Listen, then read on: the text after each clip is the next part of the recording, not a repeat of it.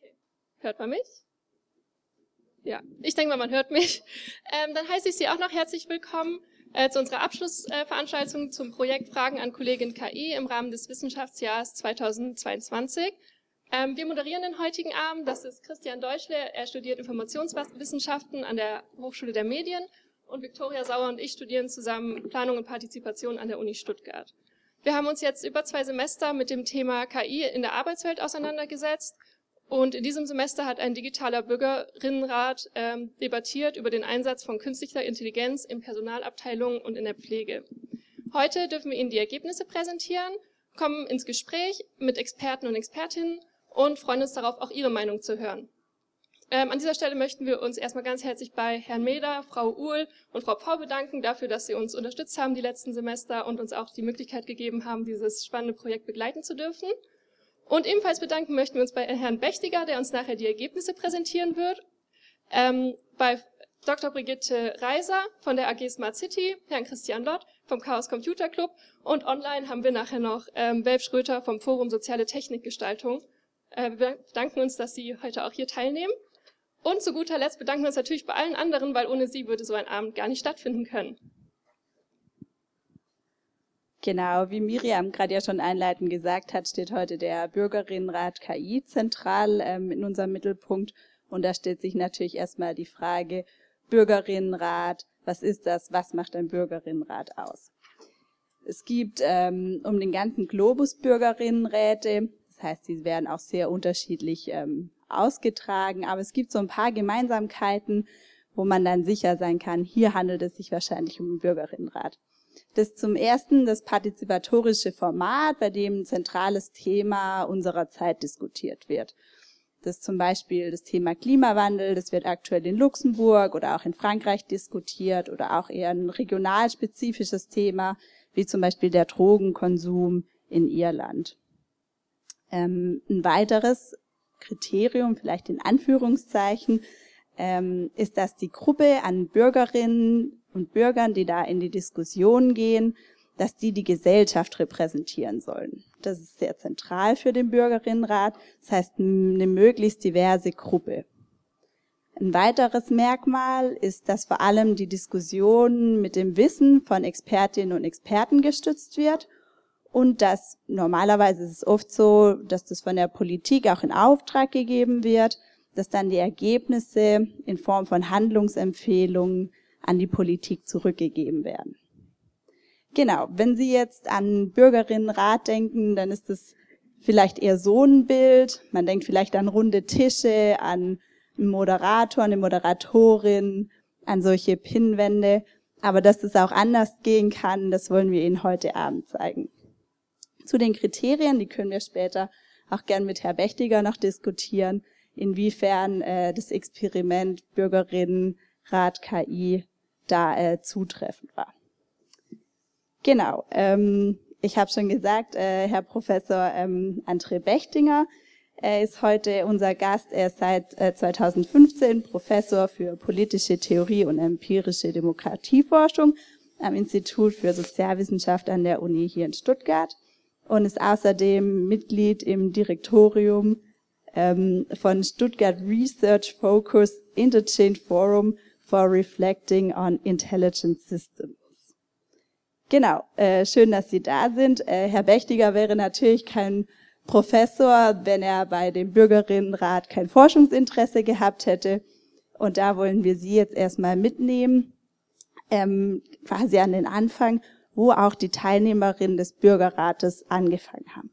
Das heißt, Sie haben ganz zu Beginn des Bürgerinnenrates einen Fragebogen bekommen den Sie auch am Ende nochmal beantwortet haben.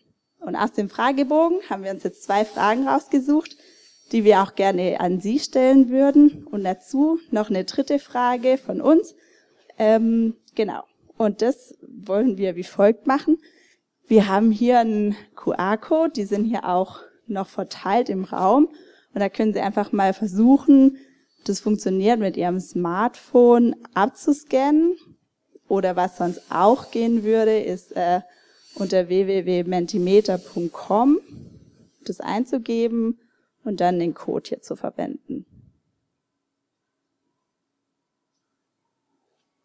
Da haben wir jetzt schon mal äh, das erste Spontanergebnis unserer Blitzumfrage. Sie können gerne noch weitermachen. Ähm, also, wir haben einmal gefragt, dieser analoge Bürgerrat, wie jetzt auf dem Bild abgebildet war, da hätten sich jetzt spontan erstmal drei Leute für entschieden ähm, und beim digitalen sogar sechs. Und äh, drei Leute sind hier unsicher. Genau, ähm, wir werden heute bestimmt auch noch so ein paar ähm, Pro- und Kontraseiten von einem digitalen Bürgerrat kennenlernen. Und genau, finde es ja schon mal ein ganz, ganz gutes äh, Ergebnis auch zum Reinfinden in das Thema. Dann die zweite Frage, die war genauso im Fragebogen vom Team, auch vom Herr Bechtiger. Da ging es äh, jetzt speziell um den Einsatz von KI. Das heißt, okay, hier haben wir eine eher mittlere Bewertung, was die Befürwortung angeht bei der Sichtung von Bewerbungen. Etwas geringer ist das Ergebnis ausgefallen für ein Bewerbungsgespräch und eher weniger oder fast gar nicht befür, äh, befürworten sie hier die Entscheidung, ähm, wenn es um eine Bewerberin oder einen Bewerber geht. Ich lasse es einfach mal so stehen. Können wir nachher gerne auch nochmal zurückkommen, ob sich das dann vielleicht auch so ähnlich in den Ergebnissen widerspiegelt. Das zweite ging dann ähm, um den Bereich von Pflege. Da würde ich jetzt allgemein sagen, ah, ja, ändert sich noch ein bisschen. Ähm, ist, da sind sie schon mal irgendwie bisschen äh, offener oder befürwortender eingestellt. Beim äh, Betreuungsroboter sind wir auch ungefähr in der Mitte bei der ähm, körperlichen Pflege sogar drüber, bei 6,5. Okay, ist interessant. Und genau bei der automatisierten Medikamentenverabreichung auch ungefähr in der Mitte. Okay, super. Vielen Dank für die äh, spontane Umfrage. Und dann interessiert uns jetzt natürlich auch jetzt erstmal, wie sah überhaupt dieser Bürgerrat raus? Genau. Und dazu erzählt Ihnen jetzt Christian was. Ja, danke, Viktoria.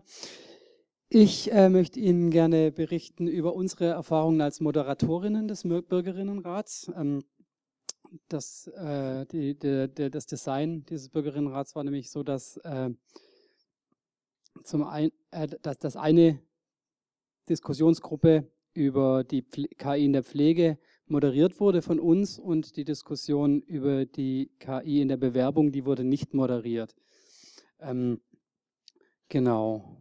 Daher haben wir als Studierende des Kurses, von dem Sie vorhin gehört haben, ähm, diese, diesen Teil moderiert. Ähm, nachdem die potenziellen Teilnehmer, die über eine Agentur rekrutiert wurden, einen Fragebogen eben ausgefüllt hatten, ähm, wurden sie gefragt, ob sie an der Studie oder an dem Experiment, an dem Bürgerinnenrat teilnehmen wollen. Ähm, ja, wenn die Teilnehmer sich dann auf der Plattform einloggten, kam unter den Bereichen Pflege, Pflege und Bewerbung jeweils ein kleiner Problemaufriss. Und darunter waren dann verschiedene Pro- und Kontra-Argumente ähm, zu sehen. Ähm, die werde ich jetzt ein bisschen erläutern. Und zwar gab es unter Kontra pflegeblindes Vertrauen, das wurde dann so ausformuliert, das blinde Vertrauen in die Technik führt zum Kompetenzverlust. Pflegekräfte müssen nicht mehr entscheidungsfähig sein, wenn die KI Entscheidungen trifft. Und dazu hatten wir dann 24 Kommentare von Userinnen und haben selber drei Moderationsposts dazu äh, verfasst. Ähm, dann gab es dazu aber auch ein Pro-Argument. Das Pflegepersonal wird entlastet und hat mehr Zeit für die Patientinnen. Darunter gab es 28 Kommentare von den Beteiligten. Und wir haben viermal moderierend eingegriffen. Durch die Algorithmen zur Krankheitsfrüherkennung in Verbindung mit der digitalen Patientenakte werden das Prognosepotenzial, die Individualtherapie und die Qualität der Pflege verbessert, war ein weiteres Pro-Argument, das Sie hier äh, unter Pro-Pflegequalität sehen. Da gab es auch 21 Kommentare und wir haben auch einmal versucht zu moderieren. Durch den Einsatz von Robotern und KI im Pflegebereich kann der Fachkräftemangel gemildert werden. Die Technifizierung führt auch zu einer Aufwertung von Pflegearbeit. Dazu gab es 29 Kommentare und sechs Moderationsposts. Und die Technifizierung führt zur Entmenschlichung der Pflege. Eine weitere Folge ist die zunehmende Privatisierung des Gesundheitssektors durch Unternehmen, die KI anbieten. Dazu gab es dann 24 Kommentare und drei Moderationsposts. Genau, und unsere Moderation hat sich dann eben folgendermaßen gestaltet. Also äh, dazu, hier sieht man noch den Verlauf der Teilnahme an den verschiedenen Tagen.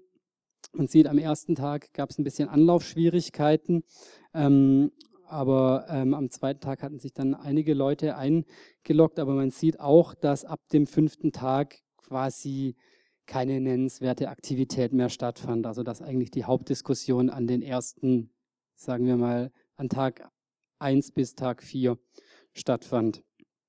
Ähm, ja, und unsere äh, Erfahrung als Moderatorinnen war eben, der Anfang verlief schleppend. Da hat dann die Moderationsgruppe einen initialen Post gemacht, in dem sie einfach mal random gefragt hat, würden Sie sich von einer KI beraten lassen? Ähm, und da gab es dann aber auch einige, einige Antworten darauf. Ähm, das war die ausführlichste Diskussion, muss man im Nachhinein vielleicht sogar sagen, im gesamten Bürgerinnenrat. Ähm, insgesamt muss man sagen, die ganzen Diskussion-Threads, also die, man, man, konnte immer darauf antworten und hat dann aus einem initialen Argument kon, konnten dann Threads entstehen. Ähm, die bestanden meist aus Zustimmung oder Ablehnung des initialen Arguments dann. Es wurden aber aus unserer Perspektive als Beobachter, das ist nicht jetzt ausgewertet, sondern als Moderatorinnen, ähm, wurden nicht wirklich weitere Perspektiven eingebracht und es gab wenig konstruktive Diskussionen, sondern eben, ja, finde ich gut, finde ich schlecht. Das war so der Inhalt. Ähm, es gab aber auch einige positive Beispiele. Man sieht hier ähm, zwei man kann es nicht lesen, aber doch, man kann es sogar lesen, super. ähm, hier sieht man, wie äh, zum Beispiel auf dieses Datenschutzargument, ähm, was man denn zu verbergen habe, das ja immer wieder kommt, ähm, energisch und inhaltlich eingegangen wurde. Das haben wir als positiv und als konstruktiv empfunden. Und in diesem unteren Bild, in dem blau umrandeten, sehen Sie, wie äh, nach einem Für und Wider von Seiten der Teilnehmerinnen tatsächlich auch mal versucht wurde, einen Kompromiss zu formulieren. Aber man sieht eben auch, dass selbst bei diesen positiven Beispielen die Diskussionsstränge nach drei bis fünf Argumenten dann abreißen. Und das bei im besten Fall an einem Tag 144 Teilnehmerinnen.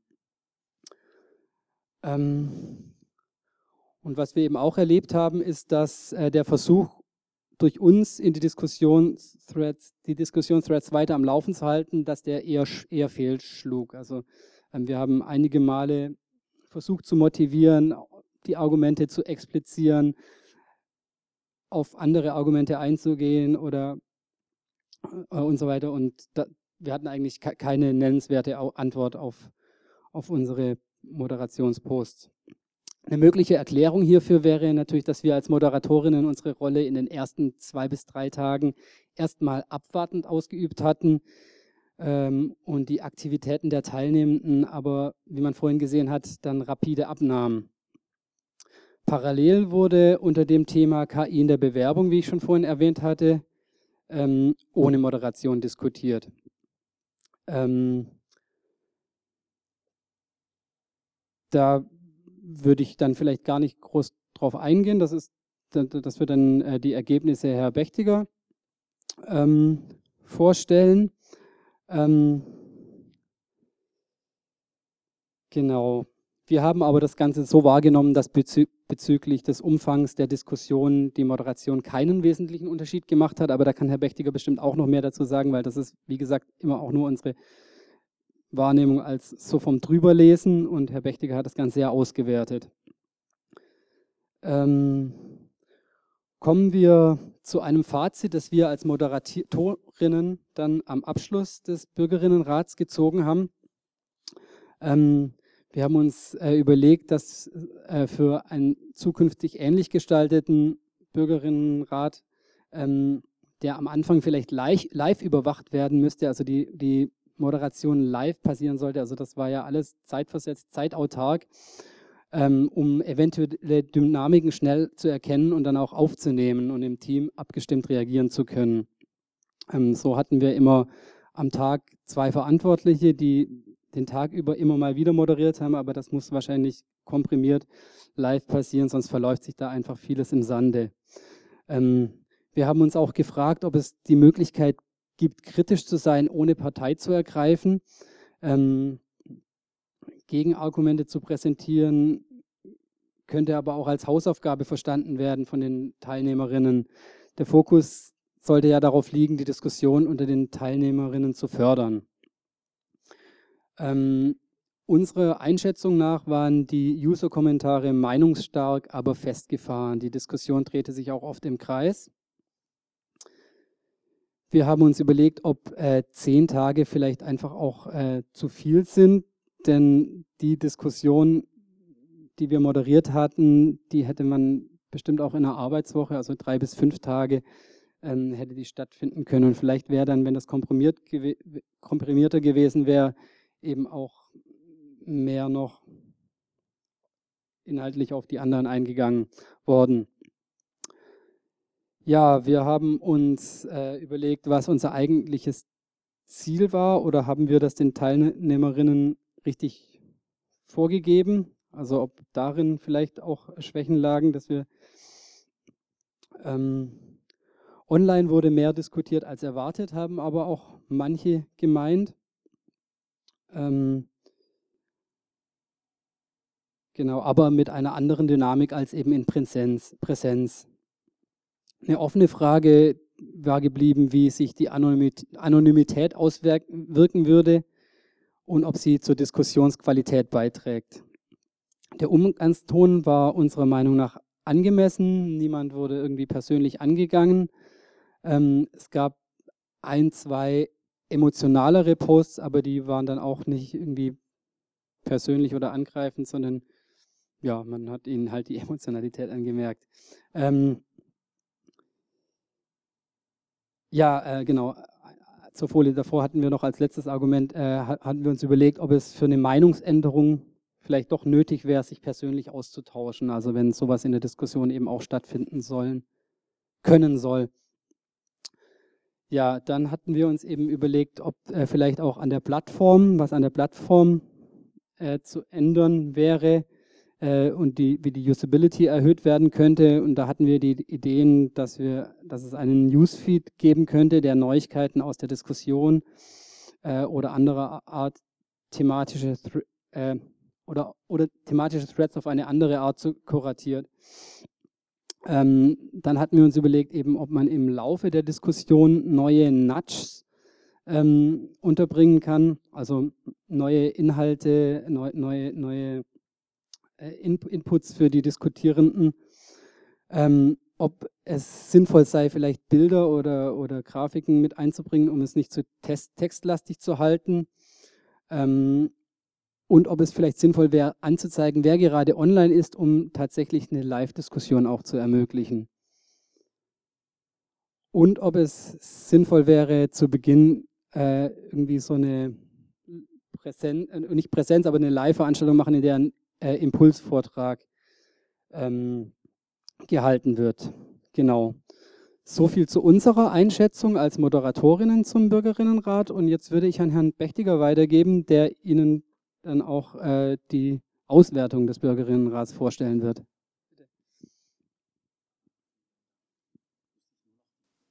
Also ich möchte ein paar Resultate, erste Ergebnisse vorstellen, die wir jetzt gefunden haben. Und jetzt muss ich nur ganz darf ich ganz schnell, ähm, weil es klickt nicht gut. Also genau. Also ihr habt ja schon ein bisschen gesehen, wie dieser Bürgerrat ausgestaltet ist. Ich will vielleicht gleich zu Beginn noch mal etwas zum Design sagen, sonst verstehen wir die Ergebnisse absolut nicht. Also es war so, dass es eine erste Umfrage gab, wo das Umfrageinstitut versucht hat, möglichst diverse Leute zu rekrutieren. Und dann war die Frage, möchten Sie an so einem Bürgerinnenrat teilnehmen, ja oder nein? Diejenigen, die Nein sagen, sind dann einfach draußen. Und ich sage auch gleich warum. Diejenigen, die Ja gesagt haben, wurden dann zufällig in zwei Gruppen aufgeteilt. Eine Gruppe, die nur ein bisschen Argumente gekriegt hat, also das, was Sie vorhin auch gesehen haben, aber dann einfach nur nochmals aufgeboten wurden zu einer zweiten Umfrage und dann die erste Gruppe, die eben effektiv in dieser Demokratiefabrik war. Warum verwenden wir diese, die Nein sagen, nicht? Es geht darum, Motivationsprofile kalt zu stellen. Also das können Leute sein, die aus ganz unterschiedlichen Gründen vielleicht sagen, ich habe überhaupt keine Lust auf eine digitale Plattform. Damit können wir dann eigentlich die gar nicht vergleichen mit denjenigen, die dann in der Demokratiefabrik waren. Also das Ding war, man musste ein Ja sagen. Es war aber auch so formuliert, sie haben die Möglichkeit daran teilzunehmen, aber keine Garantie, dass sie dann effektiv teilnehmen können. So, dann komme ich zu den ersten Ergebnissen Meinungsänderung. Und ich starte mal mit der ganz generellen Frage. Ihr habt jetzt viele Unterfragen gesehen. Ich nehme jetzt nur mal die generellen Fragen. Und wir sehen auch so ein bisschen die Werte, die, so sagen wir, summarisch jetzt kamen in dieser Frage, sieht man hier auch ein bisschen.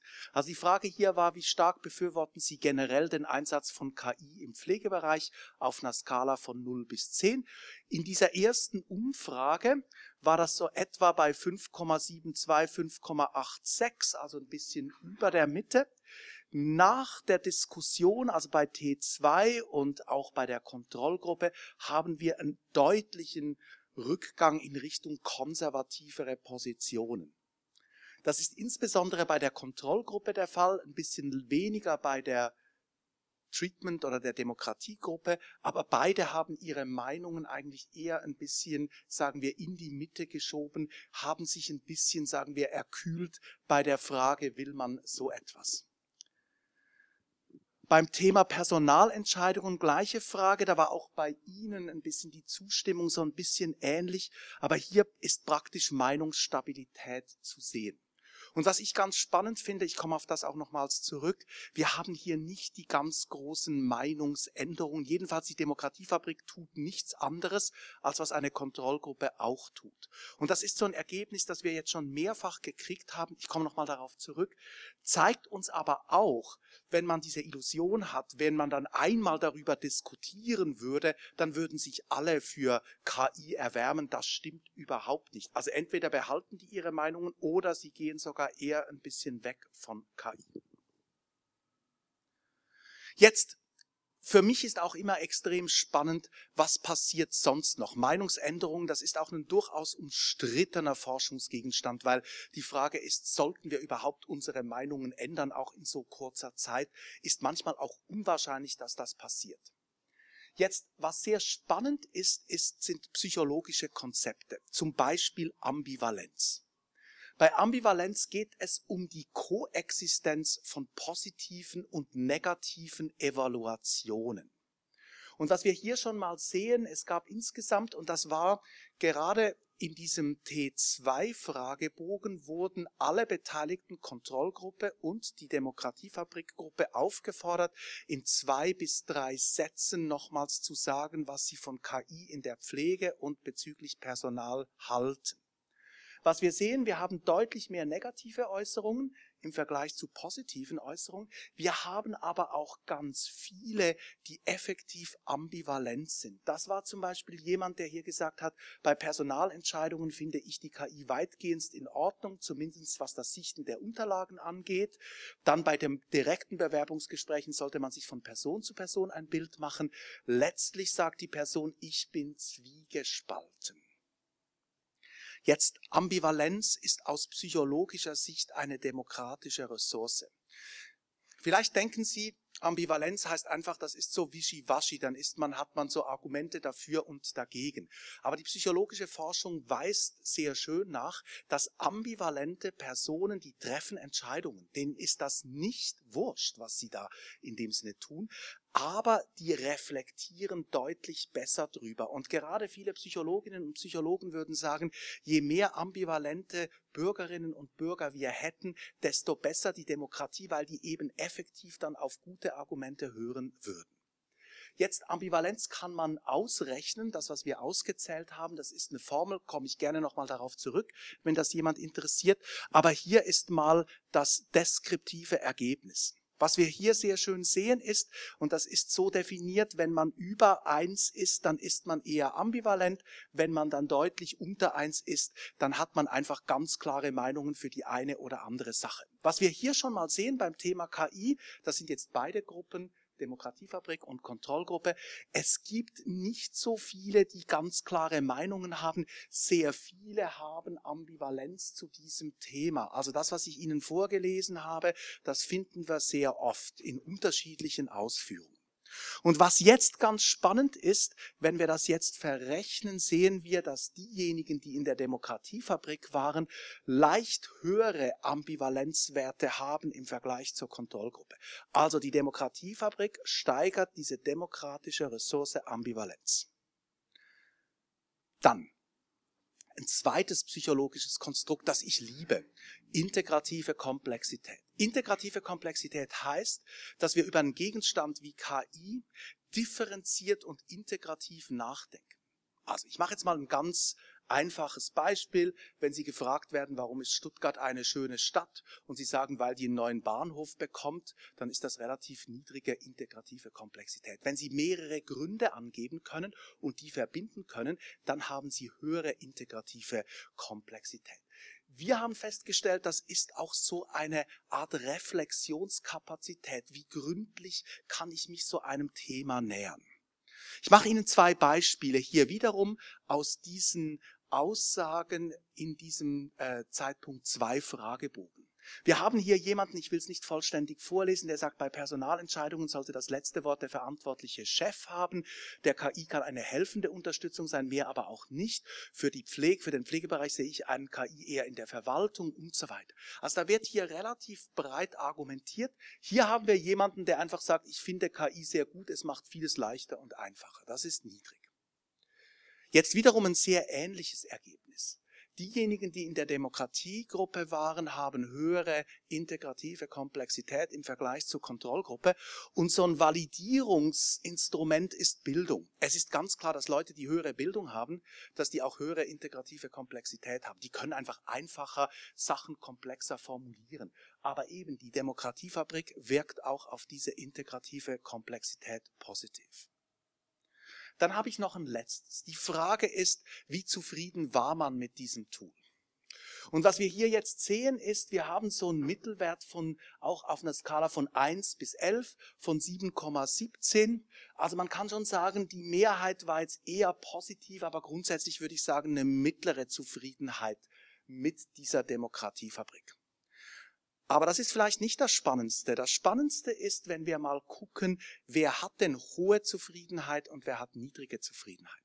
Was wir hier sehen, wir haben hier so einen Faktor gebildet aus unterschiedlichen Fragen über Technik und Technikvertrauen, misst dann so etwas wie Technikaffinität. Wenn man hohes Vertrauen, hohe Affinität in Technik hat, dann findet man die Demokratiefabrik richtig super. Wenn man das nicht hat, nicht so. Ganz spannend finde ich aber hier vor allem diesen Nicht-Effekt für Alter. Und jetzt werden viele von Ihnen vielleicht sagen, ja, das sind vielleicht nur junge Leute, die da teilgenommen haben. Nein, nein, nein, nein. In der Demokratiefabrik, das Durchschnittsalter war 47 Jahre alt und es gab einige, die über 70 waren. Also das hat überhaupt keinen Effekt auf die Zufriedenheit und das ist, glaube ich, mal ein sehr, sehr gutes Signal. Ich möchte nochmal zusammenfassen.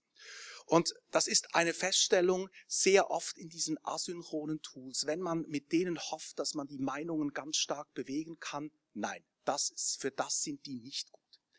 Wo die gut sind, ist wirklich so in dieser Reflexionskapazität, Ambivalenz. Also die haben eher so Side-Effects für die persönliche Meinungsbildung. Und ich würde sagen, und das wäre so mein Schlussstatement, asynchrone Diskussionstools wie die Demokratiefabrik, das sind eigentlich schöne demokratische Nudges, die können uns ein bisschen helfen, unsere Meinungen ein bisschen breiter zu bilden, aber es sind keine Magic Bullets. Wenn wir wirklich, sagen wir, einen demokratischen Dialog wollen, wo auch vielleicht etwas ganz Massives mit den Meinungen passiert, dann müssten wir, glaube ich, auf andere Formate setzen. Dankeschön.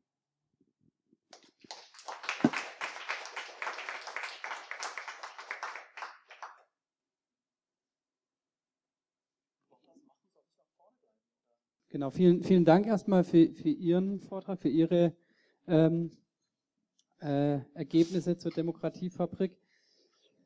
Ähm, Sie, Sie mich rausgebracht, mit, mit vorne bleiben. Äh, genau, ähm, wir würden jetzt aber auf jeden Fall äh, noch drei weitere Personen auf die Bühne bitten. Da hatten wir zum einen den ähm, Herrn Welf Schröter, der uns äh, online zugestaltet ist. Jetzt muss ich gucken, wie ich den groß kriege. Genau, hallo Herr Schröter. Ähm, genau, jetzt Herr Schröter will ich vorstellen. Er ist Mitglied im Forum Soziale Technikgestaltung, ähm, die sich für den Aufbau und die Stärkung von Gestaltungskompetenzen auf den Seiten von Gewerkschaften, Betriebs- und Personalräten und Vertrauensleuten und Beschäftigten bemüht. Ähm, genau, dann bitte ich auf die Bühne Frau Dr. Brigitte Reiser von der Smart City AG. Die Smart City AG äh, hat zum Thema die Digitalisierung, Ethik und Beteiligung. Und Herrn Christian Lott vom Chaos Computer Club Stuttgart. Der Chaos Computer Club ähm, beschäftigt sich seit 86, glaube ich, 1986 und in Stuttgart seit 2001 äh, mit Themen der ähm, Informatik und gesellschaftlichen und kulturellen Auswirkungen von denen. Genau, jetzt ähm, darf meine Kollegin gleich die ersten Fragen stellen. Genau, jetzt ähm, starten wir eine kleine Diskussionsrunde. Und ähm, Herr Schröter, hören Sie uns ja, oder? Ja, ich höre Sie gut. Sehr gut, weil dann fangen wir direkt mal ähm, mit einer Frage an Sie an, die wir dann nachher auch gerne noch an die anderen stellen. Ähm, und zwar, wo sehen Sie denn die Stärken eines digitalen Bürgerrats? Das ist eine gute Frage. Pauschal kann ich die gar nicht beantworten. Ich glaube, das hängt an zwei wesentlichen Dingen. Ähm, ich bin darauf gekommen durch, äh, die, durch den letzten Beitrag und insbesondere durch die methodische Herangehensweise an das Wort der Ambivalenz und inwieweit dies die Demokratiefähigkeit betrifft. Ich glaube, etwas sehr Zentrales für diese Bürgerräte ist, dass sie ihre Problemstellungen selbst definieren und nicht auf Problemstellungen hingeworfen werden, die von außen kommen. Ich war selber viele Jahre, vor 15, 20 Jahren, in der sogenannten Agenda-Bewegung in den Kommunen mit drin. Das ist eine Art historische Vorläufer dessen, was wir heute Bürgerräte nennen. Und äh, die Bürgerinnen und Bürger in den Agenda-Gruppen haben sich eine charmante Frechheit zurechtgelegt. Sie haben ihre Probleme, die sie lösen wollten, selbst definiert. Sie haben nicht gewartet, bis der Bürgermeister oder Oberbürgermeister oder der Gemeinderat das macht. Und da sie selber mit der Problemorientierung vorangingen, war das für sie auch ein klareres und leidenschaftlicheres und motivierendes Thema. Der zweite Punkt, der da noch hinzukommt, und ich glaube, das ist etwas, was für äh, alle drei Beiträge jetzt, äh, die ich gehört habe, wichtig ist. Äh, sie haben KI in der Arbeitswelt als ein großes Leitsthema. Sie haben dazu zwei Themenfelder Pflege- und Personalmanagementsysteme, also Bewerbungssysteme, aber sie haben dabei Arbeitsprozesse mit zugrunde gelegt. Das heißt, wenn man die Wirksamkeit von Technik überprüfen will und auch die Gestaltbarkeit von Technik überprüfen will, genügt es nicht nur zu sagen, Technik ja oder nein, sondern man muss auf die laufenden Prozesse eingehen und die Meinungsbildungsprozesse, und da bin ich jetzt wieder beim Thema Ambivalenz, entscheiden sich dann nicht in den Positionen, ob jemand dafür oder dagegen ist, sondern ob das Erlernen der Gestaltungskompetenz gelingt. Das ist ein wichtiger Punkt. Und wenn ich jetzt an die Bürgerräte denke, dann ist, glaube ich, das Wichtigste, was da drin gelernt werden müsste, neben der Frage, welche Position ich beziehe, wie kann ich demokratisch gestalten und nicht nur von außen kommentieren. Und ich glaube, durch den Hinweis auf das Wort gestalten und das hineingegeben in einen Gestaltungsprozess, das setzt auch bei Bürgerinnen und Bürgern deutlich höhere Motivation frei. Und da reichen dann selbst zehn Tage nicht aus. Denn wenn man sich tatsächlich vornimmt, für ein Pflegeheim, sei es für junge Menschen oder für Senioren, einen Pflegeroboter so zu gestalten, dass er vernünftige Dinge tut und nicht bevormunden wirkt, da ist man dann wahrscheinlich schon mehrere Wochen unterwegs. Und ich glaube, diese Art von Ansatz äh, wäre hilfreich und das wäre, glaube ich, auch eine Konsequenz, eine Schlussfolgerung, die ich aus Ihren drei Berichten ziehen würde. Erstmal Punkt. Dankeschön, vielen Dank für Ihre Antwort. Äh, dann gebe ich die Frage auch noch gerne weiter, vielleicht an Sie, Frau Reiser, zuerst. Ähm, wir würden gerne Ihre Meinung dazu hören. Das funktioniert, oder? Ja, okay. Erstmal Hallo an alle. Die Frage, warum bin ich hier eigentlich hier auf dem Podium? Äh, also ich habe eine AG gegründet. Ich bin bürgerschaftlich äh, engagiert und habe bei der IBA diese AG gegründet, Smart City, Digitalisierung, Ethik und Beteiligung. Da geht es um die Frage, wie können wir als Bürgerschaft die Stadt, die digitale Stadt mitgestalten. Wir haben zusammen mit der Landeszentrale für politische Bildung ein E-Learning-Kurs gemacht, das Skript selber erstellt. Also wie stellen wir uns die digitale Stadt vor? Äh, was sind Vorteile, Nachteile? Wo muss man noch an Schrauben drehen? Dieser Kurs hat mehrmals stattgefunden, zusammen mit Freiburg, mit Ulm leider nicht mit Stuttgart. Äh, ich bin zusätzlich auch noch sehr sozialräumlich aktiv im Quartier. Also ich äh, bin Vorständin bei den Stadtteilvernetzern Stuttgart. Das sind Menschen aktiv, die im Quartier irgendein Projekt initiiert haben, die eine Nachbarschaftsvernetzung aufgebaut haben. Insofern kenne ich mich ganz gut aus, was Quartieren läuft. Ich bin selber an Stuttgart-Möhren aktiv. Äh, die Frage war jetzt, dieser digitale Bürgerinnenrat, generell eine gute Sache. Mir gefällt es, dass die Leute repräsentativ da ausgewählt werden. Mir gefällt es, dass Leute da inkludiert werden können, die immobil sind oder die irgendwie aus irgendeinem Grund nicht aus dem Haus gehen können oder äh, man kann einfach das sehr schön von zu Hause aus machen. Aber Sie haben ja schon auch ein bisschen die Nachteile selber erwähnt. Face-to-Face -face ist natürlich noch mal was anderes. Äh, Begegnungen, durch Begegnungen wird man überrascht. Also Begegnungen bewirken auch irgendwas. Ich bin sehr überzeugt davon, dass diese körperliche Präsenz unglaublich wichtig ist. Sehe ich äh, auch im Quartier. Also es ergeben sich ganz andere Netzwerke, verbindlichere Netzwerke. Vielleicht andere Qualität der Diskussion, wenn man einfach live vor Ort äh, ist. Und mein Plädoyer wäre sowieso, mit dieser Botschaft komme ich heute Abend hierher eigentlich, äh, Bürgerinnenrat gut und schön, aber es ist natürlich nur ein Tropfen auf dem heißen Stein. Um was es eigentlich geht, ist dieses äh, KI-Thema in die Quartiere zu bringen. Es müssen einfach die Leute vor Ort in Schulen, in Kirchengemeinden, in Stadtteilbibliotheken, wo das Thema ja momentan auch äh, wahrscheinlich so aufgegriffen wird, das macht man der Zentrale, in Stadtteilbibliotheken, in Begegnungsstätten muss das einfach aufgerollt werden und man muss darüber diskutieren. Es muss in die Breite gehen. Also der Bürgerinnenrat ist sicher ein guter Ausgangspunkt und ich denke, man kann das Tool sogar nutzen. Man könnte es sogar im Quartier nutzen. Man könnte das sehr gut nutzen als Einsteigertool, das Infos bereithält, wo Experten äh, schon ähm, als Statements haben, Videos, so als Einsteigerdiskussion, aber man müsste es dringend hybrider gestalten. Und äh, wie gesagt, man müsste es natürlich viel stärker in die Fläche äh, bringen. Das äh, ist jetzt eine tolle Sache. Da waren jetzt, ich weiß nicht, 200 Leute dabei oder so. Aber ja, okay, also ich meine, eigentlich muss es stärker bottom-up äh, noch diskutiert werden. Aus, ich sage, so, im Sozialraum findet das Leben von der Stadt statt. Ja? Im Sozialraum steppt der Bär, da sind die Leute, da bringst du einen Kinder Kindergarten, da gehst du einkaufen. Das Thema KI muss ins Quartier. Okay? Das ist meine Botschaft heute. Und jetzt, Herr Lott. Sehr gerne. So, ähm, ja, also ich finde den Bürgerinnenrat natürlich super. Äh, den digitalen Bürgerinnenrat, der hat natürlich einen großen Vorteil gegen eine Präsenzveranstaltung. Ich kann es asynchron machen. Ich kann mich damit beschäftigen, wann ich Zeit habe. Was es aber auch in den Ergebnissen gezeigt hat, am Anfang, wenn die erste Frage gestellt wird oder die Diskussion gestartet wird, beteiligen sich sehr viele Leute und es ebbt dann relativ schnell ab weil dann doch die Meinungen ausgetauscht sind und mancher sich nicht so wirklich überzeugen lässt, überzeugen lassen will oder einfach nicht die Zeit findet, ähm, eine Antwort zu formulieren, die auch im Schriftlichen funktioniert und genau ähm, in Anführungszeichen die Zerrissenheit darstellt. Eigentlich würde ich zustimmen, aber dann halt eben auch nicht. Das ist einfacher im Gespräch zu lösen. Ähm, ja, so, aus der technischen Sicht jetzt raus. Super, vielen Dank Ihnen beiden für Ihre Einschätzung und Ihre Meinung.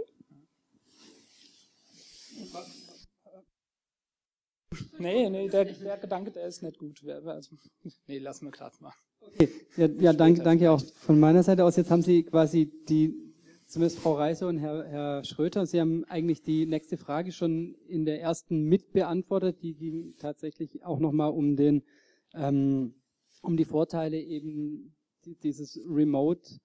Äh, Sie haben ja stark dafür ausgesprochen, eben das Ganze auch äh, ja, von, von, von unten in, in die Quartiere zu bringen. Ähm, jetzt habe ich kurz den Faden verloren, aber äh, ich, ich wollte jedenfalls fragen, der, der, der Vorteil ist ja, wie, wie gehen, also Sie, Sie haben die Quartiere besprochen, äh, äh, erwähnt, Herr Schröter, Sie haben äh, quasi das Bottom-up Bottom haben Sie beide genannt. Wie, äh, oder wäre nicht ein Vorteil von den digitalen Bürgerinnenräten dann quasi über das Remote einfach auch äh, räumlich einen viel größeren Bereich zu erreichen. Ähm, vielleicht Frau Reiser. Wie ist es gerade mit Problemen, die jetzt nicht nur die Stadt betreffen, sondern K also ja, KI ich denke ja, dieser, dieser digitale Bürgerinnenrat, klar, den müssen wir eigentlich auf jeder Ebene installieren, äh, immer in ja, in ganz anderer Größe, Bund, Land. Ähm, aber ich sag mal so, ähm, es bleibt halt ein bisschen blutleer, sagen wir so. Es ist sehr analytisch, es werden Argumente ausgetauscht, es, es findet ja keine wirkliche Begegnung statt. Äh, sondern die Leute bleiben eher bei ihrer Ansicht und es ist wirklich auch sehr, sehr so kognitiv. Ich glaube, Sie haben es auch angesprochen. Ich meine, nicht jeder kann auch den richtigen Text schreiben. Manch einer möchte es einfach äh, sprechen oder vortanzen oder sowas. Also ich meine, es ist ja, es ist eben bestimmte Schiene und nicht jeder kann mit der umgehen. Und ich, ich denke, das eine schließt das andere nicht aus. Es ist ein, ein gutes Format, mit dem man arbeiten kann, aber man sollte das eben face-to-face im Quartier äh, diskutiere, aber man könnte, wie gesagt, so äh, eine Plattform, das würde ich jetzt gar einen Bürgerinnenrat nennen, ich, so eine Plattform, wo man eben ein, ein Forum hat, also Diskussionstools und ähm, wo man Infos hochladen kann, also dass man ein bisschen so ein Paket hat, das man den Leuten gibt äh, im Quartier aber gleichzeitig die Diskussion äh, vielleicht, was weiß ich, äh, 80 Prozent digital macht, aber 20 Prozent äh, offline. Also so könnte ich es mir gut vorstellen. Ja. Also der digitale Bürgerinnenrat als äh, ein Element unter vielen in ja, ähm, Herr Schröter, sehen Sie das ähnlich? Sie haben ja auch von dem Bottom-up-Element gesprochen, das Sie sich wünschen, aber ähm, hat eben der digitale Bürgerinnenrat nicht eben auch die Möglichkeit, äh, regional weit, weiter äh, Leute zu erfassen, als jetzt vielleicht eine lokale Bottom-up-Initiative? Das ist wiederum eine sehr gute Frage und wiederum nicht so leicht zu beantworten. Ich will mal eine, äh, einen Gedanken aus der Vergangenheit mitbringen, der parallel ist zum Thema Bürgerrat. Als vor 30 Jahren jemand anfing zu sagen, man könnte doch Teleheimarbeit machen, dann haben die Leute sich vorgestellt, äh, man gibt jemand einen Computer, schickt ihn nach Hause und dann bleibt er dort. Und braucht dann keinen Büroarbeitsplatz mehr, den kann man einsparen. Dann hat sich der Chef gewundert, warum dieser sogenannte Heimarbeiter, das waren dann am Anfang hauptsächlich Männer, warum der sich plötzlich dann woanders hinbeworben hat und nicht mehr zur Firma gehören wollte. Ich will auf etwas hinaus, was äh, hinter dem Wort Digitalisierung steckt. Wir haben vor fünf Jahren ein Netzwerk gegründet in Baden-Württemberg, das heißt sozialer Zusammenhalt digitaler Lebenswelt. Zusammenhalt und Vertrauen entsteht nicht durch Bildschirme. Bildschirmarbeit, und ein Bürgerrat ist in dem Sinne eine Art Teil von Bildschirmarbeit, ist eine Unterstützung für Zusammenhalt und Vertrauen. Wenn aber Zusammenhalt und Vertrauen im persönlichen Dialog, im persönlichen Treffen nicht gewachsen ist, dann nützen einem die digitalen Bürgerräte nichts. Da kann man zwar formale Abstimmungen darüber machen, dann ist es irgendwie ein Klicken, das ist so ähnlich wie Likes in Facebook, hat aber demokratietheoretisch keinerlei Bedeutung. Also, mein Votum ist ja ganz eindeutig. Natürlich digitale Möglichkeiten bereitstellen und in Pandemiebedingungen sowieso. Das merke ich an mir selbst. Aber wenn es gesellschaftlich, zivilgesellschaftlich etwas bewirken soll, wenn es wachsen soll, wenn es Zusammenhalt und Gesellschaftlichkeit stärken soll, dann braucht es Präsenz und dann ist nicht das Digitale die Norm, sondern die persönliche Begegnung ist die Norm Und das Digitale ist die Unterstützung zwischen den Treffen. Aber das Digitale ist nicht der Ersatz für das Treffen. Da, den Fehler dürfen wir nicht nochmal machen, denn der wurde in der Industrie in den 90er Jahren zuhauf gemacht. Mittlerweile wissen alle, dass man ein alternierendes Modell in der Arbeitswelt braucht und das Alternierende gilt genauso für Bürgerräte. Wenn es eine starke Präsenz gibt, dann gibt es auch eine starke digitale Kommunikation. Wenn es keine starke Präsenz gibt, dann gibt es die ersten zwei Tage viele Kommentare und danach hat keiner Lust mehr reinzuschauen. Ja, so haben wir es ja auch äh, tatsächlich erlebt. Ähm, genau, also Sie, Sie äh, sehen das also auch höchstens als ein zusätzliches Element. Und ähm, ja, Herr Lott. Zupflichten, dass es ein zusätzliches Element ist und ähm, dass man sich da nicht 100% drauf verlassen kann. Ja, dann alle einig zu sein, äh, auch nachvollziehbar natürlich. Ähm, wir haben uns trotzdem auch Gedanken darüber gemacht, wenn wir einen digitalen Bürgerrat haben, wie können wir diesen verbessern? Äh, also die Plattform, auf der es stattfindet. Macht es mehr Sinn, weniger Input zu geben und das Ganze einfacher zu gestalten?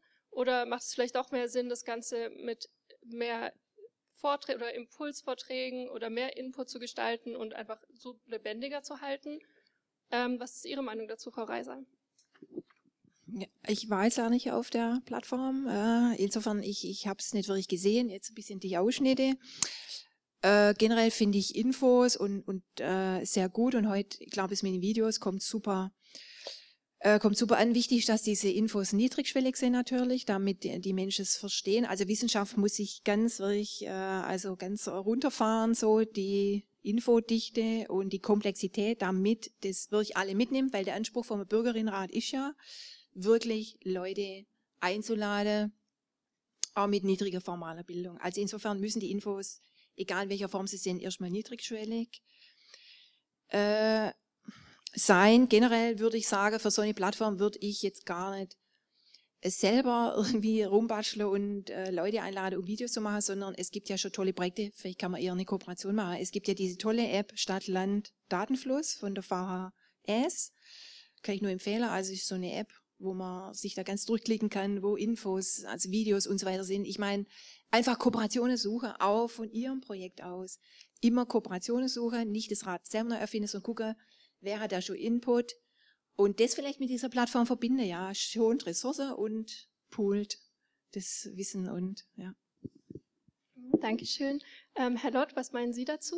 Ja, ähm, um eine Diskussion vorwärts zu bringen oder überhaupt zu starten, auch im digitalen Raum, ist es immer super, einen Impulsvortrag zu haben, vielleicht eine Keynote, an der man so täglich zusammenkommt, je nachdem, wie lang der Projektrahmen ist, worüber es läuft, ähm, was das Hauptthema einfach begleitet und womit man sich beschäftigt. Und vielleicht auch einfach eine Videokonferenz, eine kleinere Videokonferenz, wenn es jetzt 100 Personen sind, das macht überhaupt keinen Spaß äh, wissen wir, glaube alle jetzt so mittlerweile, äh, wenn es dann eher so 20 Personen sind oder weniger, ähm, dass man so kleine Teilergebnisse vielleicht mal diskutiert oder einfach einen äh, Diskussionsstrang aufgreift und ähm, als Videokonferenz erstmal durchdiskutiert, wenn sich irgendwo ein Ende zeigt.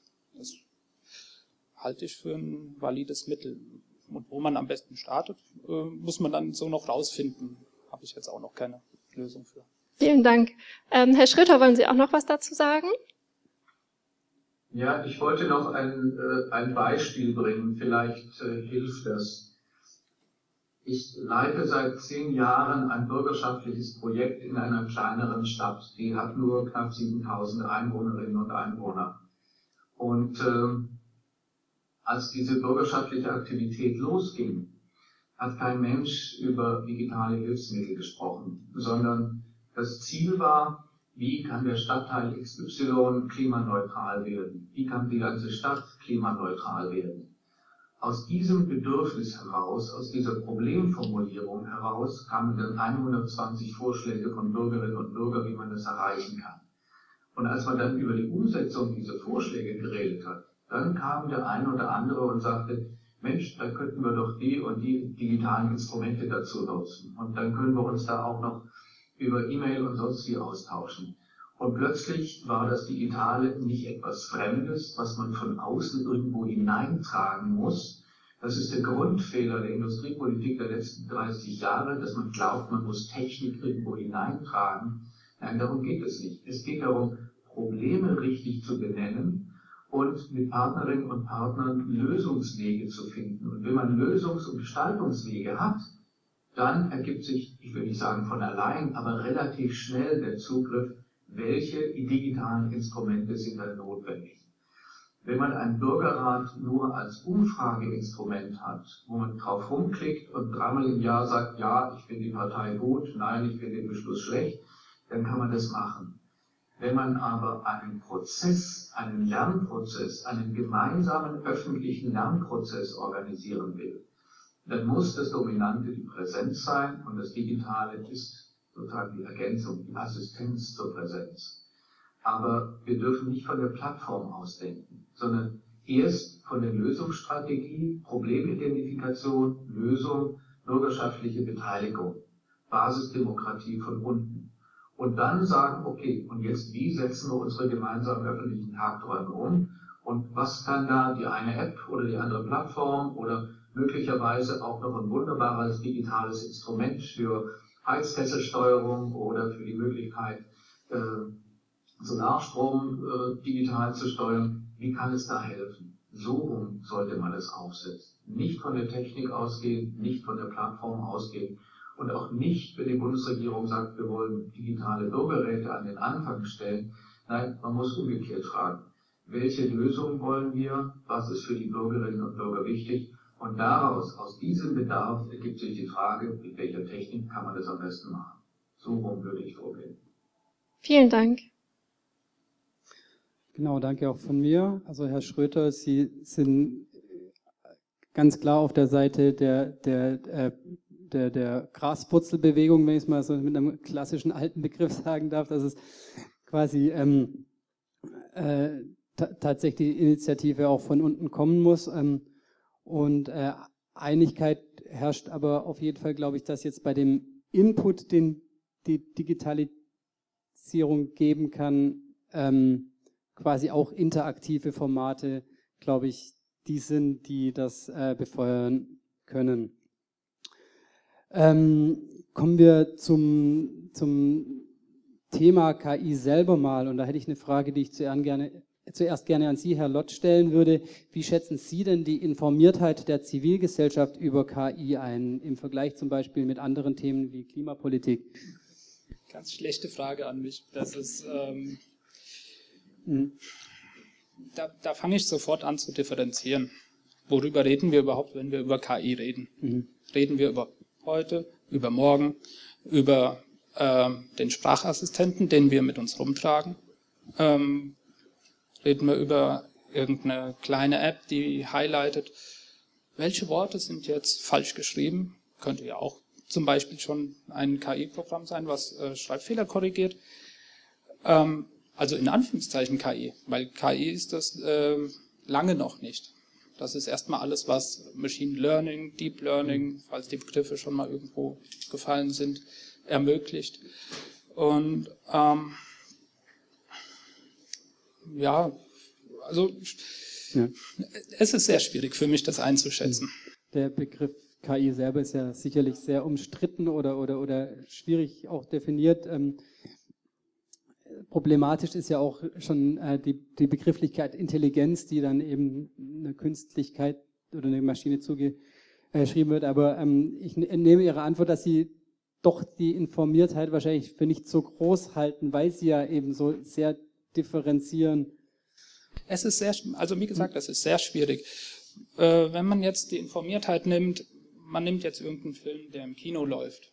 Der, ähm, schlechtes Beispiel, ähm, AI von 2005 oder so, irgendwas in der Größenordnung, den haben vielleicht einige gesehen. Das ist ja auch eine Vision, okay, dystropische Version von dem Ganzen. Aber man hat Roboter, die helfen einem, die machen was Gutes, machen was Schlechtes. Ähm, es gibt einen Roboter, der einen freien Willen hat. Dann ist die Frage, wenn ich diesen Roboter töten würde, ist es dann Mord? Und beim anderen, den ich abschalte, ist es keiner, weil der keinen freien Willen hat. Also es ist vielfältig. Sehr vielfältig. Und naja, ich glaube, wir können da viel von Filmen lernen und auch von den Gedanken, die sich über künstliche Intelligenz in Filmen gemacht wurde, ähm, als jetzt ähm, über den trockenen Stoff, den man in der Uni lernt. Danke. Ähm, Herr Schröter, können Sie die Informiertheit der Zivilgesellschaft vielleicht besser einschätzen oder wie, wie haben Sie, Sie da einen Blick drauf? Ich vermute, dass die allermeisten Dinge, die im Augenblick öffentlich als sogenannte künstliche Intelligenz gehandelt werden, einfach nur schlichte digitale Werkzeuge sind. Äh, wenn man ein Sozialwissenschaftler oder Gesellschaftswissenschaftlerin ist und das sozialwissenschaftliche Verständnis ernst nimmt, dann, und jetzt kommt ein Satz, das wird Sie vielleicht überraschen, dann gibt es keine künstliche Intelligenz. Und dann lernen diese Systeme auch nicht und sie denken auch nicht und sie haben auch keine Ich und schon gar kein Wir. Es ist einfach brillante Mathematik, gute Mathematik, die brauchen wir. Die IT-Teams sind da wirklich gut, also gut ab. Aber es hat nichts mit denkenden Systemen oder Lernenden zu tun, auch nichts mit Intelligenz. Es ist einfach gute Datenverarbeitung, sehr schnelle und sehr weitreichende Datenverarbeitung. Und das meiste, was wir in den öffentlichen Diskussionen haben, ist einfach nur Digitalisierung. Und wenn ich mir anschaue, was äh, im Bundestag, im Landtag von prominenten Persönlichkeiten mit dem Wort KI bezeichnet werden, dann ist das Zeug seit 20, 25 Jahren unter einem ganz anderen Namen bereits vorhanden. Das, was tatsächlich neu ist, das ist wirklich dann auch in einer, in einer bestimmten Weise beunruhigend. Das ist das, was wir sich selbst verändernde Softwaresysteme nennen. Das ist mathematisch tatsächlich etwas komplett Neues. Das findet aber in der Wirklichkeit bisher nur in den großen Konzernen statt. Ich hatte vorhin eine Veranstaltung mit einem Vertreter von SAP. Der hat behauptet, dass in 300 Produkten von SAP künstliche Intelligenz enthalten sei. Das somit nur die 300 Produkte gibt es seit 20 Jahren.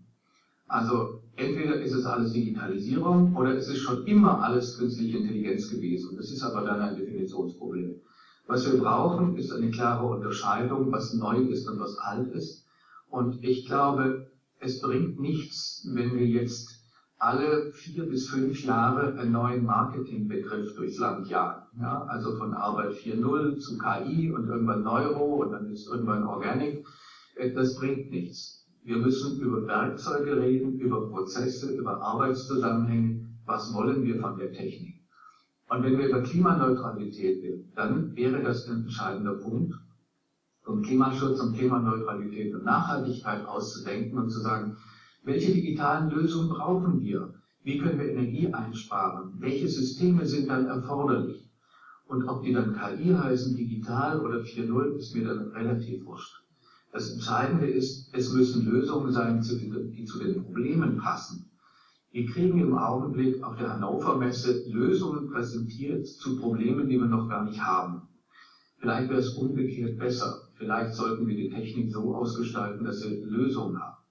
Wenn wir Energieeffizienz haben wollen, Materialeffizienz, dann brauchen wir völlig andere Systeme als das, was im Augenblick vorhanden ist. Und wenn ich an sich selbst verändernde Systeme in der Medizin denke, dann kommt es doch eigentlich an ganz anderen Punkten an. So hart es klingt, ein Roboter hat für mich mit KI nichts, aber auch gar nichts zu tun. Das ist lediglich ein Anhängsel von Software, die im Übrigen noch vom Design her ziemlich miserabel gemacht sind. Wenn wir etwas brauchen, dann brauchen wir eine Anforderung. Und wenn wir nur einen automatischen Tisch haben, der durch das Gelände fährt, um jemanden als Bett Tabletten zu liefern, hat es mit künstlicher Intelligenz nichts zu tun. Das ist dann einfach nur ein kleines mobiles Fahrzeug, das schlecht aussieht. Ähm, ja, danke dafür. Sie haben jetzt ähm, zu, zuerst viel an dem Begriff äh, künstliche Intelligenz quasi ähm, fest, festgemacht und haben gesagt, Sie sehen das nicht. Also dieser Begriff existiert ja auch, auch schon länger und ich glaube, ähm, das Problem sind ja tatsächlich auch die Phänomene, die dahinter stecken und da haben Sie ja auch ein paar genannt. Und da ging es ja darum tatsächlich, und das ist ja vielleicht auch wirklich relevant für eine Öffentlichkeit, wie gut die darüber informiert ist. Und ähm, ja, nochmal vielleicht, noch, noch mal die Frage, also schätzen, schätzen Sie es ein, dass, dass davor, da, darüber die Öffentlichkeit zu Genüge informiert ist, ebenso, dass sie auch äh, aktiv werden kann, vielleicht in Ihrem Sinne von unten herauf sich organisieren kann oder sich selber, sich selber darüber einigen kann, was sie will in diesen ja, IT-Systemen, äh, die es da gibt? Also wenn Sie so fragen, muss man klar sagen, natürlich ist die öffentlich verfügbare Information völlig unzureichend. Das liegt aber zum Teil auch an den Übermittlern dieser, dieser Information. Das heißt, äh, wenn ich als Journalist oder Journalistin bei einer Zeitung arbeite, die gewöhnt ist, die Pressemitteilungen eines Konzerns eins zu eins abzudrucken, bloß den Briefkopf wegzulassen, dann ist das keine gute Information. Wenn ich aber Journalistinnen und Journalisten habe, die hinterfragen, und die das dann auch in die Alltagswelt von Bürgerinnen und Bürgern übertragen und von dort aus bewerten, dann ist das gut. Und was wir brauchen, das ist zumindest mein Votum, Bürgerinnen und Bürger werden die Veränderungen, die vor uns stehen, viel leichter äh, verstehen können und nachvollziehen können, wenn wir nicht von äh, KI oder gar von AI oder Artificial Intelligence reden, sondern wenn wir einfach unterscheiden, ist eine Technik eine Unterstützungstechnik, wo der Mensch entscheidet, schwäbisch Assistenztechnik, oder ist es eine Technik, auf die eine Vollmacht, eine Vollmacht übertragen wird, wo die Technik im Namen des Menschen eine rechtsverbindliche, eigenständige Entscheidung treffen kann. Das bezeichne ich als Delegationstechnik. Das ist aus meiner Sicht das Begriffspaar, mit dem man durch 30, 35 Jahre Digitalisierung gehen kann und wo man entscheiden kann, ob das, was im Augenblick hinter dem Wort KI im Augenblick transportiert wird, relevant ist und berichtenswert ist. Und äh, wenn Sie Personalmanagementsysteme, die ja auch mit befragt wurden, also Stichwort digitale Bewerbung, durchgehen, dann gibt es ganz langweilige Systeme, die sind einfach Assistenz. Das ist nichts anderes als eine Art äh, altes Datenverarbeitungssystem, statisch, langweilig, da stolpert kein Mensch drüber. Äh, und dann gibt es neuartige. Und ein Beispiel will ich nennen, da bin ich schon friedlich. Äh, wir haben den Fall eines Unternehmens gehabt, wo eine Ausschreibung von Arbeitsplätzen stattgefunden haben, wo sich sehr viele Menschen beworben haben die haben zum Teil lange, umfangreiche Bewerbungen und äh, Gutachten und Urkunden und alles, was sie an Attesten und Papieren zusammengekriegt haben, um sich besonders gut darzustellen in der Hoffnung, sie kriegen den Job. Ja, was passiert war, die, das Personalwesen hat nicht diese Unterlagen gelesen, die da zu Hunderten eingereicht wurden, sondern dort wurde eine Software eingesetzt, diese Software hat nichts anderes gemacht, als die Hunderten von Seiten von Papieren, die die Leute persönlich mit großem Einsatz formuliert haben, pro Nase so zu reduzieren, dass es auf ein Blatt passt. Und dann habe ich den Beschäftigtenvertretungen gesagt, wenn die Firma nicht bereit ist, offenzulegen, nach welchen Kriterien diese eine Seite entstanden ist, dann muss die Einführung dieses Systems verhindert werden. Damit ist klar, es geht um Gestaltung und damit ist auch klar, geht es um Assistenz oder geht es um verdeckte Bevollmächtigung eines Softwarehaufens, eine Entscheidung über Menschen zu treffen. Letzteres mache ich nicht mit. Aber ähm, ja, nee, ich, ich möchte jetzt gar nicht äh, an, an diesem Beispiel weitermachen. Ich würde vielleicht äh, tatsächlich danke, danke dafür und würde aber äh, an die Frau Reiser diese Frage eben auch nochmal formulieren, ähm, wie Sie denn die Informiertheit über äh, KI oder wie man es auch nennen will, äh, in der Zivilgesellschaft einschätzen. Gut, ich, ich glaube, die Zivilgesellschaft hat einfach ein Problem mit dem Begriff KI. Natürlich, man stolpert äh, jeden Tag in der Zeitung mehr oder weniger drüber, aber ich glaube, das Grundproblem äh, ist das, was der Herr Schröder auch angesprochen hat. Ähm, wann löst die KI die Probleme, die man eigentlich im Alltag hat? Ja, ich meine, äh, wenn man irgendwas formulieren könnte, äh, dann wäre das vielleicht auch verständlicher oder man hätte das Gefühl, das macht alles Sinn. Aber so sind es äh, Lösungen für Probleme, die man gar nicht formuliert hat. Und ich glaube, dass das große Problem der Zivilgesellschaft im Bereich IT überhaupt ist, was ich auch versuche, da meinem Engagement ein bisschen zu lösen oder zu mildern, ist folgendes, dass man eigentlich nie oder fast nie, außer natürlich Chaos Computer Club, dass man fast nie Co-Produzent oder gar ein Produzent dieser Technik ist. Also man ist immer nur Konsument. Ja, man kann im Bürgerinnenrat seine Meinung abgeben, äh, man kann Zeitung lesen, man kann sich das Smartphone kaufen, aber man hat keinen näheren Umgang mit dieser Technik. Und wenn man jetzt zum Beispiel im Quartier mal eine gute Idee hätte, vielleicht irgendeine Augmented Reality Anwendung oder irgendwas, wo man das mal ausprobieren könnte oder äh, irgendwie simulierte Welten, würde es einen Vorteil bringen, nur mal zum Ausprobieren. Ja, dann kann ich mir eine Meinung bilden, kann sagen, nö, es bringt eigentlich gar nichts. Oder ich kann sagen, ja, ist ultra cool. Kann ich vielleicht auch anders drüber sprechen, aber man ist eben immer nur Konsument und hat nicht die Möglichkeit, bis auf natürlich ein paar super Leute, die in Makerspace sind, so hat man nicht die Möglichkeit, äh, sich damit zu befassen. Ich meine, gut, Sie würden vielleicht sagen, ist also komplex, versteht man sowieso nicht, oder ich sowieso nicht. Okay, aber okay. einfach mal einhaken. Ähm, dann nutze ich einfach die Chance und rühre mal die Werbetrommel hier für die Stadtbibliothek. Wir arbeiten ja schon sehr lange mit der Stadtbibliothek zusammen. Ähm, schon da waren die Stadtbibliothek noch in dem alten Gebäude, da haben wir schon unsere monatliche Vortragsreihe dort gehalten, wo es hauptsächlich darum geht, ähm, hochkomplexe technische Themen einfach verständlich zu präsentieren. Also Erwachsenenbildung machen wir dort und versuchen genau solche Themen wie auch KI ähm, darzustellen. So, ähm, die Stadtbibliothek an sich, wenn ich es noch richtig im Sinn habe, hat einmal eine VR-Brille angeschafft, die auch hier benutzt werden kann, zumindest zu dem Zeitpunkt noch, ist jetzt auch schon zwei äh, Jahre alt, die, äh, die Information. Ähm, wir sind mindestens zwölfmal im Jahr hier, haben dann noch eine Krypto-Party, wo wir uns mit beschäftigen, wie funktioniert Kryptographie, erklären, wie wird es eingerichtet und so weiter und so fort. Ähm, glaubt, wir tun schon alles, was man sich so denken kann, ähm, um es in die Masse zu bringen und in die Breite zu bringen. Das ist so die Hauptaufgabe, die wir uns hier in Stuttgart stellen. Und ähm, wir machen auch Workshops und sonst irgendwas. Bikehaus macht Schule, machen wir mit, gehen in die Schulen, erzählen dort alles, was im Informatikunterricht nicht gelehrt wird. Ähm, also, ja, also ähm, super. Es ist, es ist immer eine Zeitfrage, das Sicher, merken wir ja, auch ja, selbst. Also mhm. Ähm, wir freuen uns auch immer auf mehr Publikum. Und tut mir leid, dass super. ich gerade so immer von der technischen Seite komme. Nein, ist absolut okay. Ich, ich finde es super. Also Hut ab. Äh, ich, ich weiß es auch. Ich, ich weiß, was mich jetzt interessiert hat, sind wirklich ein bisschen mehr so Makerspace-Dinge, aber das bieten sie natürlich auch an. Das gibt es ja hier in Stuttgart auch ein Makerspace oder äh, äh, Checkspace und so weiter. Ähm, die Frage, die Frage ist ein bisschen, äh, ja, okay, ich weiß nicht, aber ich denke, irgendwie muss man aus dieser Konsumentenhaltung rauskommen, A und B, ist natürlich toll, wenn man es hier in der Stadtbibliothek hat, aber natürlich weiß man aus dem Alltag, die G-Strukturen sind wichtig, nicht nur die Com-Strukturen, sondern im Prinzip muss man ins Quartier, man müsste so eine Art Busle haben, man müsste ja.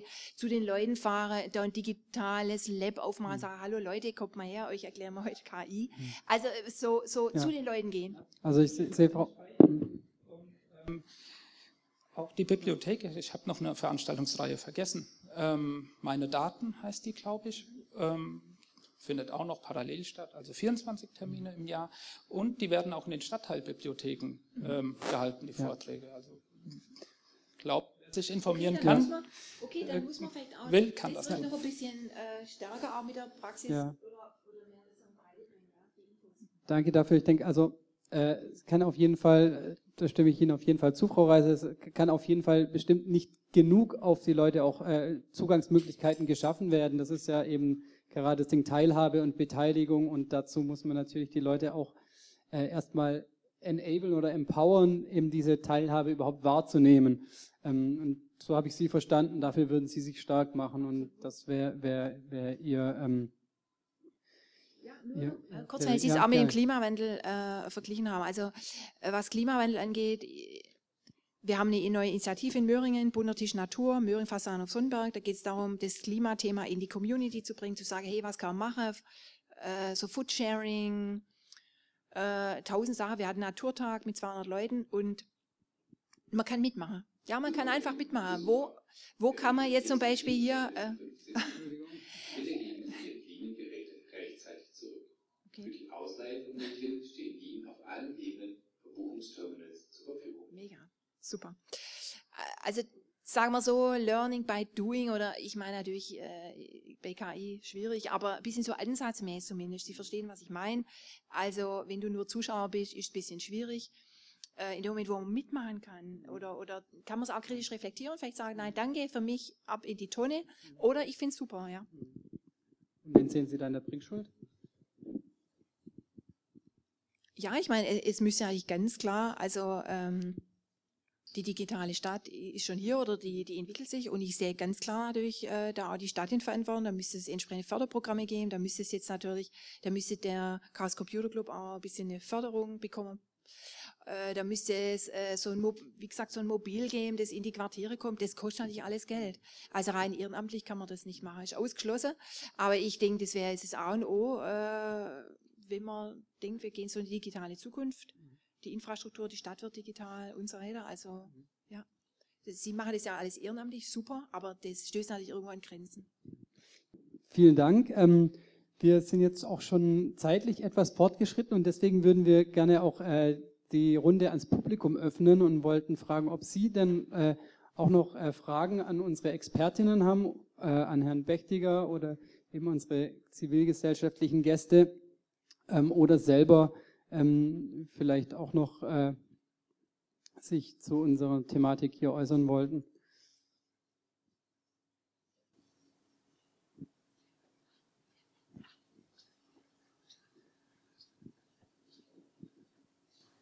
Ja, grüß Gott. Ich bin leider ein bisschen spät gekommen, aber die letzte halbe Stunde war sehr interessant.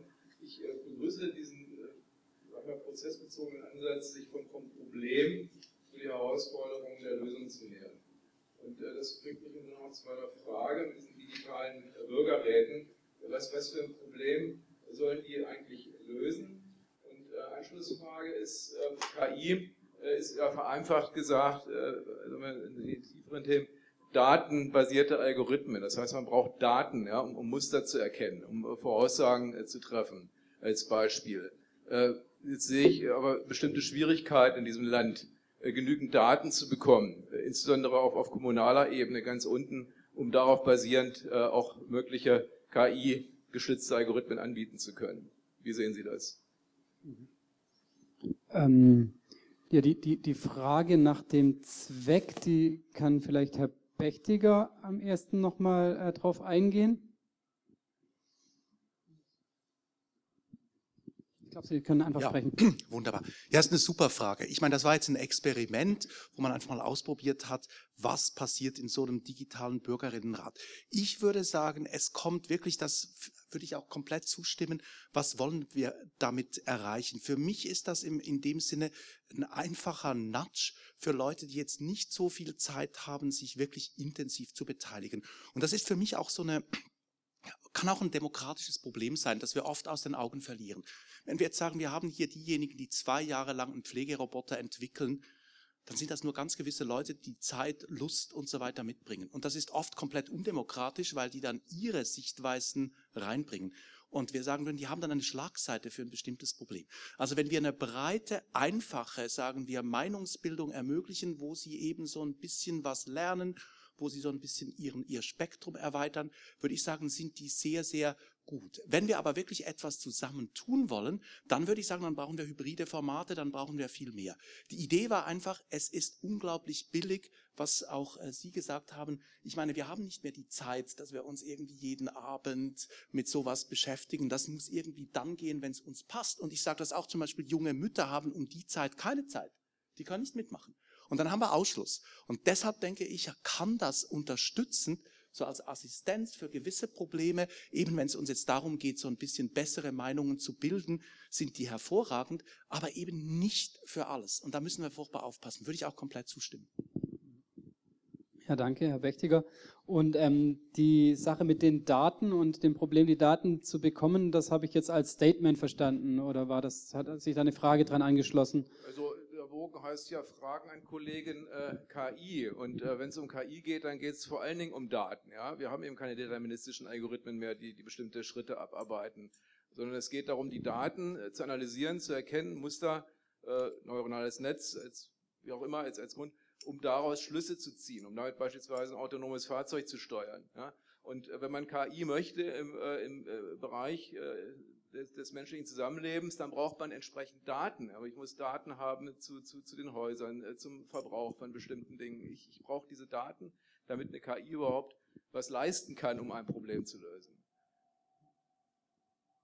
Ja, und äh, ja, schließlich mit den Daten beginnen, hm, ja. bevor man sich mit der KI befasst. Da ist die, die Hausaufgabe zu tun, das, das meine ich. Da würde ich kurz einhaken. Ja, Bevor man sich mit den Daten befasst, ähm, muss man sich mit dem Problem, äh, Problem befassen und Indikatoren suchen, die einen eventuell ermöglichen, das Problem zu lösen. Und erst dann kann man sich mit den Daten befassen.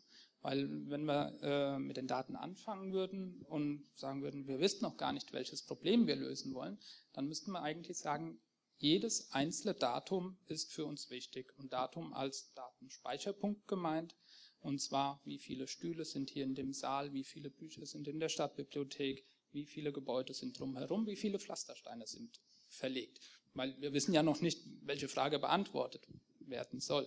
Und ähm, die Daten müssen in einer gewissen Güte erhoben werden und auch annotiert sein, so dass man ähm, daraus äh, Rückschlüsse ziehen kann. Also einfach nur ein, machen wir ein Beispiel einfach, ähm, ein Heuhaufen wo irgendwo eine Stecknadel versteckt ist oder auch vielleicht gar keine, hilft mir nicht viel, um ein Problem zu lösen. Es kann sein, dass ich ein Problem da drin finde, aber es kann auch sein, dass gar kein Problem existiert, weil ich schaufel das Heu auf die Seite und dann ist mein Problem weg.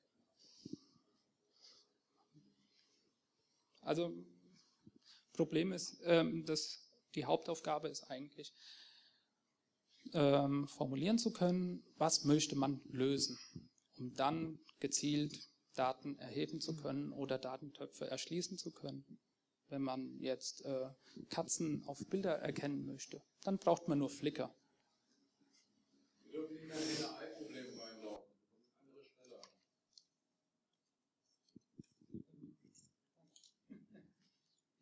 Okay, ich arbeite in dem Umfeld.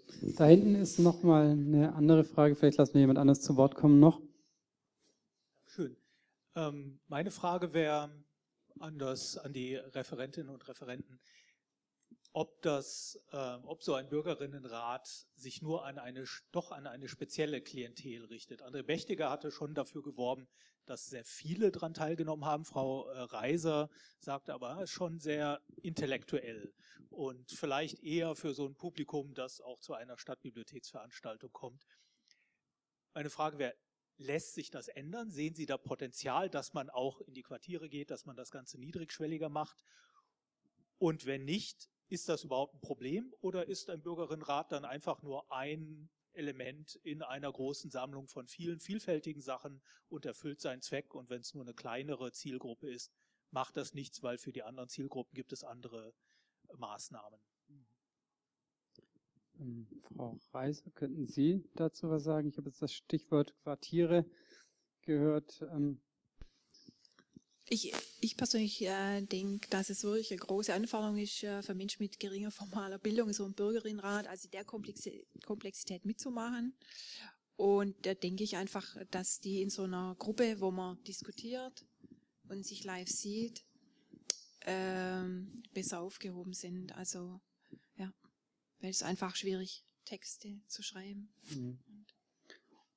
Und wenn dieser Bürgerinnenrat jetzt äh, auch digital, aber eben audiovisuell stattfinden würde, würden Sie dann da eine Verbesserung sehen oder? So äh, ja, Videokonferenz oder so. Ja. ja. also ich, wie gesagt, ich finde es ja auch ein interessantes Format, was Herr Bechtiger gesagt hat. Es haben nicht alle Leute Zeit und es mhm. sind viele Menschen zu Hause, die möchten dennoch mitsprechen. Mhm. Das ist ja auch Empowerment für die Leute, die sagen, hey, abends, ich muss nach meinem Kind gucken, ich kann hier nicht so irgendwelche äh, mhm. Sitzungen, das ist ja toll. Aber es braucht eben ein Potpourri, ein Potpourri an Tools und das eine schließt das andere nicht aus. Und man darf eins nicht verabsolutieren, man muss gucken, welche Zielgruppe erreicht man mit welchem Tool. Und klar, Videokonferenz, haben Sie vorher auch gesagt, tolles, tolle Sache. Also hm. da, da hat man schon ein bisschen dieses Live- und Gesprächsmoment. Hm. Dankeschön. Ähm, weitere Fragen? Okay, jetzt ist nochmal die letzte Möglichkeit, Fragen zu stellen. Okay, alles klar. Dann bedanken wir uns nochmal für Ihr Kommen und für Ihre Teilnahme und für Ihr Interesse an der Veranstaltung. Es hat uns sehr gefreut. Ähm, die Viktoria erklärt jetzt noch kurz unser Genau. Abschiedsritual. ähm, wir haben einfach noch kurz so eine ähm, kleine Pinwand vorbereitet. Da geht es um kurzes Feedback, einfach für uns, aber auch was Sie jetzt da mitgenommen haben. Da sind unten ein paar Punkte, da kann man sich so einen Streifen mitnehmen. Das sind jeweils vier Punkte und es soll so eine Zielscheibe darstellen. Da können Sie einfach auf dem Weg raus noch kurz Ihre Meinung äh, abgeben. Also wie es bei einer Zielscheibe üblich ist, umso näher Sie in dem jeweiligen äh, Quadranten dann an der Mitte sind, umso besser hat es Ihnen gefallen. Oder umso mehr würden Sie der Aussage zustimmen. Genau, ähm, vielen Dank. Hat Spaß gemacht. Ich hoffe, Sie haben ein bisschen was von der Diskussion mitgenommen und Vielleicht auf dem Nachhauseweg nochmal drüber nach, ob Ihnen jetzt dieser kleine, äh, es gab ja bei unserem Bürgerinnenrat eine Vorher-Nachher-Befragung, Sie haben vorhin auch die Befragung gemacht und ob Sie vielleicht nach dieser Veranstaltung anders, anders geantwortet hätten als davor. Und ähm, ja, ich bedanke mich ganz herzlich bei unseren Gästen, Frau Reiser, Herr Schröter, Herr Lott. Vielen Dank, dass Sie da waren und auch Herr Bechtiger, vielen Dank, dass Sie uns Ihre Ergebnisse auch noch vorgestellt haben. Ja, dann auch von meiner Seite einen schönen Abend Ihnen allen. Auf Wiedersehen.